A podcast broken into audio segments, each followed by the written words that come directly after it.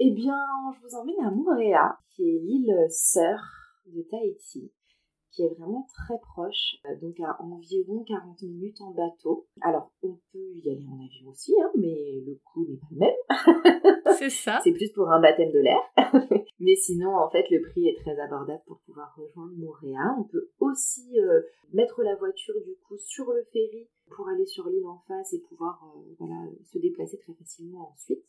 Mais sinon, c'est de l'ordre d'une dizaine d'euros par personne pour l'aller, donc il faut compter 20 euros environ aller-retour par personne, donc c'est très abordable.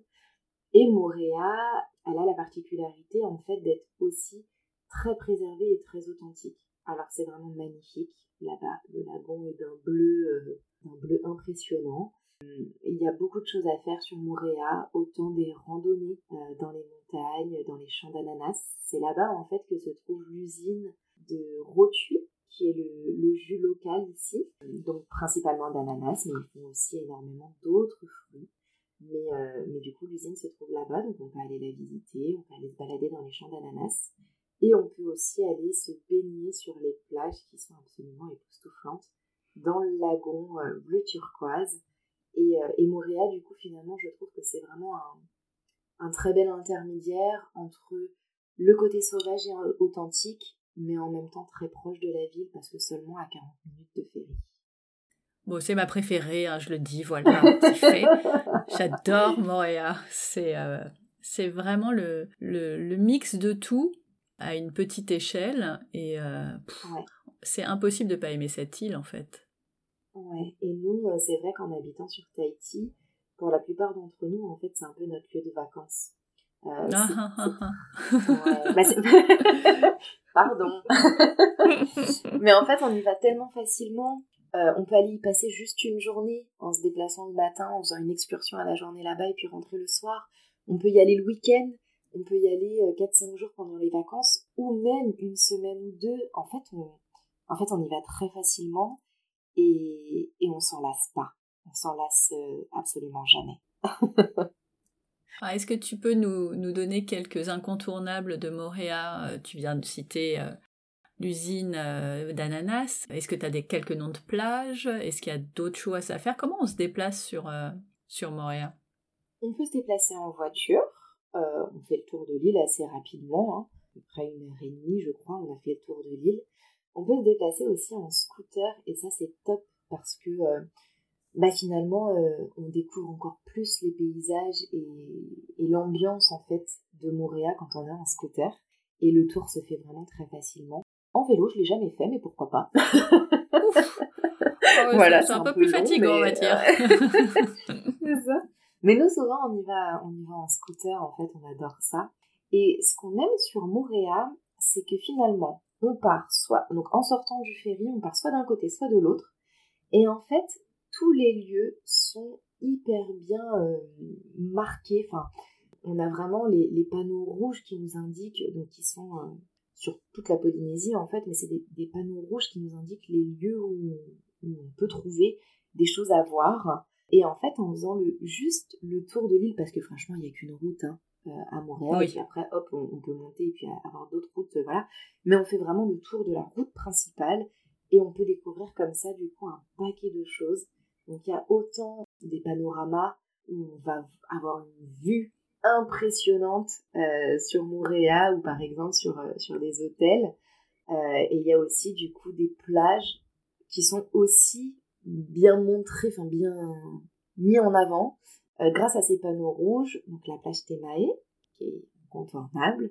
Une autre plage dont j'ai perdu le nom, qui est euh, absolument magnifique et où on voit en fait tout un tas de bateaux et de voiliers qui sont, euh, qui sont stationnés donc juste avant la première baie de Moréa. Et puis après, bien sûr, euh, voilà, quand on part dans les hauteurs pour aller voir les deux baies, la baie de Pounou et, mm-hmm.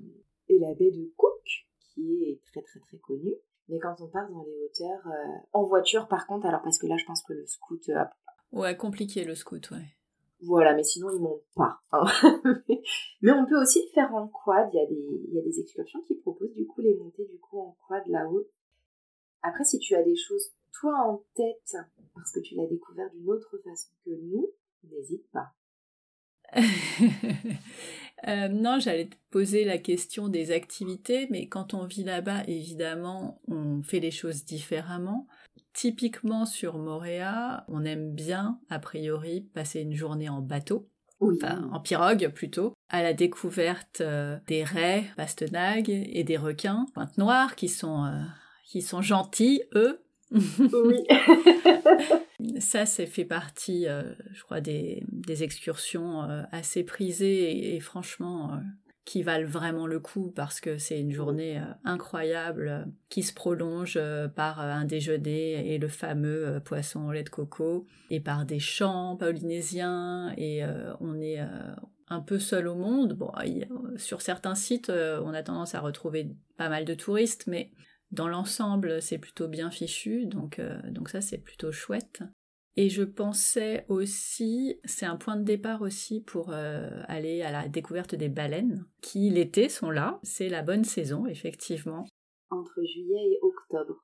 Ouais, c'est faut pas y aller trop tôt en juillet, elles arrivent plutôt à la fin. Ouais, cette année on a eu la chance de les voir arriver assez tôt, mais, euh, mais effectivement souvent la plupart du temps c'est plutôt fin juillet et jusqu'à fin octobre on a la chance de les voir. Donc évidemment, ce n'est jamais garanti. Ce sont, euh, c'est la nature hein, qui, euh, qui veut ça, et on a eu euh, pas mal de chance. enfin, on avait fait notre notre excursion sans rien voir, et, et même si on sait que c'est la nature et qu'on ne doit pas être déçu, ben quand on a fait deux heures à chercher, on est quand même un peu déçu quand on les voit pas. Et on a eu on a eu cette belle surprise d'en apercevoir euh, pas si loin, euh, qui nous ont fait un super show. Euh, c'était des juvéniles, d'après le guide, qui avaient envie de s'amuser et qui, qui nous ont fait un beau spectacle pas très très loin. On n'a pas pu aller nager avec elles, mais, mais c'était quand même extraordinaire, déjà comme ça. Donc effectivement, je pensais à ces deux choses-là, mais c'est typiquement des, des excursions touristiques qu'on ne fait pas forcément quand on habite sur place. Quoi. Alors nous, on, l'a quand même fait et je pense que beaucoup le font quand même euh, parce que, euh, par exemple, pour l'excursion, euh, c'est très facile en fait de le faire même sur une journée. C'est organisé, donc le prix du ferry est compris, ils viennent nous chercher au ferry, ils nous emmènent toute la journée. Ah super absolument, ouais, absolument génial. Et puis hop, ils nous ramènent au ferry le soir et on peut rentrer en fait sur Tahiti le soir. Et ça, du coup, ça fait que bah, c'est accessible finalement à beaucoup et même en fait aux voyageurs finalement qui ne resteraient pas très longtemps sur Tahiti ou qui feraient juste un petit step par Moorea, ils ont cette possibilité là. Mais du coup, c'est quelque chose qu'on fait effectivement, euh, je vais pas dire assez régulièrement, mais vraiment de temps en temps. Et les baleines, c'est un incontournable, même pour les locaux. Pendant la saison des baleines, on est obligé de partir en bateau, alors soit entre nous, entre amis, euh, on peut même louer des bateaux hein, euh, pour, euh, si on a le permis, pour aller les voir. À savoir que quand on y va par soi-même, c'est plus difficile déjà d'une de les voir, parce qu'on n'est pas spécialiste. Bah oui. Mais encore plus de nager avec, parce que bah, du coup... Il faut faire attention quand même. Voilà, il faut faire très attention, il y a des distances à respecter, on n'a pas le droit de s'approcher trop près. Donc quand on connaît moins bien, c'est plus difficile. Mais quand on part en excursion avec un guide, et voilà, c'est absolument euh, magique. Moi, j'ai eu la chance de nager avec, euh, avec les baleines. Et c'est un souvenir qu'on ne peut pas oublier. Bah oui, j'imagine euh, aisément. Mais alors, tu vois, du coup, j'aurais pas dû raconter mon expérience, j'aurais dû te laisser raconter, parce que c'est toi qui racontes, c'est pas moi. mais, mais c'est très bien aussi que ce soit un échange, parce que toi, du coup, ça te permet de, de partager ce que tu as vécu. C'est vrai, mais c'est en général, je, préfère laisser euh, euh, mon invité raconter sa propre expérience. C'est comme ça, mais voilà, tu m'as lancé, voilà, je me suis, je me suis lâchée, ce que je fais jamais. mais c'est tellement génial, c'est, euh, c'est. Et cette sortie où tu as pu nager avec les baleines, est-ce que tu peux nous dire avec quel organisme c'était? Donc moi j'ai fait l'excursion baleine avec Moréa Expédition je les conseille vivement parce que ce, sont des personnes en fait vraiment très professionnelles. C'est très important quand on va à la découverte des milieux marins de respecter ce qu'on va voir parce qu'il faut savoir qu'en fait les baleines viennent dans le Pacifique, donc euh, en Polynésie française, pendant la période de reproduction. Donc très souvent, il y a des bébés. Très souvent, il y a des mamans qui sont fatiguées.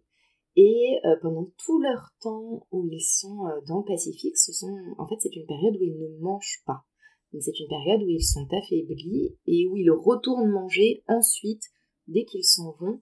Mais du coup, ils sont, euh, voilà, il faut les protéger, il faut faire attention. Et avec, avec Moréa Expédition, les guides sont vraiment très professionnels, très respectueux du coup des animaux. Et ça, c'est hyper important. Donc, ils vont pas, euh, ils nous l'expliquent d'ailleurs au début, mais ils vont pas aller à tout prix euh, sauter dans l'eau pour aller nager avec la baleine. D'abord, ils observent pour voir si c'est ok, pour voir son comportement, pour voir si elle est, euh, elle est assez cool. Et puis ensuite seulement, on fait la mise à l'eau. Alors là, par contre, il faut être assez rapide pour être sûr qu'elle reparte pas. Donc la plupart du temps, on peut, voilà, parce que sinon c'est un peu frustrant. C'est ballot. c'est ça. Mais quand le guide nous dit go, Bon bah voilà, faut avoir déjà anticipé et avoir euh, mis les palmes en amont, euh, le masque préparé, etc. Mais tout ça, il nous l'explique très bien. Et puis souvent, en fait, ce qui est bien, c'est que on peut s'accrocher à une planche, par exemple une petite planche de body que le guide en fait, euh, il la tire pas vraiment, mais le guide est accroché en fait à cette planche, ce qui nous permet d'avoir quand même un contact avec lui et de pas être en plein milieu du Pacifique parce que ça peut faire peur aussi. Parce qu'on est vraiment en pleine mer hein, là pour le coup Mais oui. Euh, il y a de la profondeur. On est dans les eaux bleues comme on les appelle ici.